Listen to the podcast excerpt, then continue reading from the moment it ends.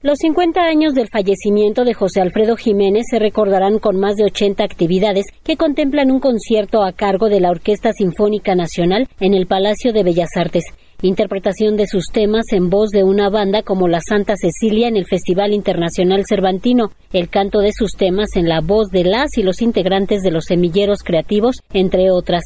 Ayer, en la sala Manuel M. Ponce del Palacio de Bellas Artes, la secretaria de Cultura Federal, Alejandra Frausto, dijo que José Alfredo Jiménez es una institución cultural. Es una institución cultural y a la vez siempre un hijo del pueblo, siempre cercano a las comunidades, siempre cercano al pueblo. Da tanta emoción conmemorar a este, a este personaje, a este personaje que está vivo ahora en los semilleros creativos. La niñez de México está pensando y recreando la voz y la creación de José Alfredo Jiménez. Eh, obviamente los grandes intérpretes los 20 temas que la Orquesta Sinfónica Nacional interpretará del 1 al 3 de septiembre son arreglos sinfónicos a canciones muy conocidas del cantautor guanajuatense y otras que son inéditas. Su hija, Paloma Jiménez, aseguró que se tienen unos 80 temas inéditos a los que les falta la música. Aproximadamente 80. Si alguien se interesa, porque mi hermano, que pues descanse, él había dado estas em, letras a algunos compositores, como por ejemplo a Maestro Manzanero, como que lo dudó, también el mismo Rubén Fuentes. No sé si a lo mejor sintieron que era una falta de respeto musicalizar algo. No, no lo sé, la verdad es que nunca nos expresaron cuál era la razón.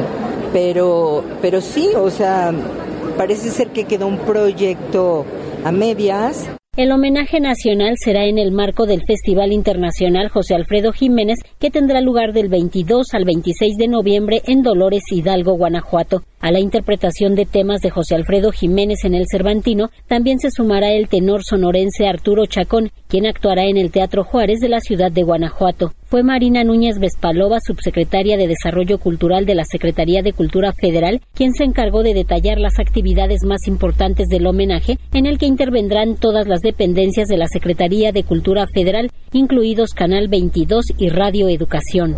Tenemos solo la Secretaría de Cultura 83 actividades de las distintas áreas. El 1 y el 3 de septiembre, en la sala principal del Palacio de Bellas Artes, está programado un concierto en homenaje a José Alfredo Jiménez con la Orquesta Sinfónica Nacional, con la soprano María Catzaraba e integrantes del Estudio de, Ópera de Bellas Artes. Encontraron y produjeron varios arreglos sinfónicos de 20 melodías de José Alfredo Jiménez en la conferencia de prensa también estuvo Diego Sinué Rodríguez, gobernador de Guanajuato, quien destacó la universalidad de los temas de José Alfredo Jiménez.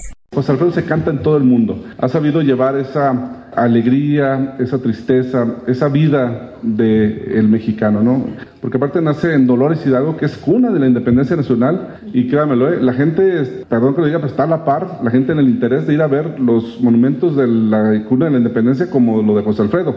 Nosotros tenemos ya 14 años en Guanajuato celebrando, festejando José Alfredo, pero este 50 aniversario, magníficas actividades, porque estaba viendo ahorita los municipios en los que van a estar, es en todo el país, es una fiesta de ese tamaño. La programación del homenaje nacional a José Alfredo Jiménez en su 50 aniversario luctuoso puede consultarse en la página de México Escultura. Para Radio Educación, Verónica Romero.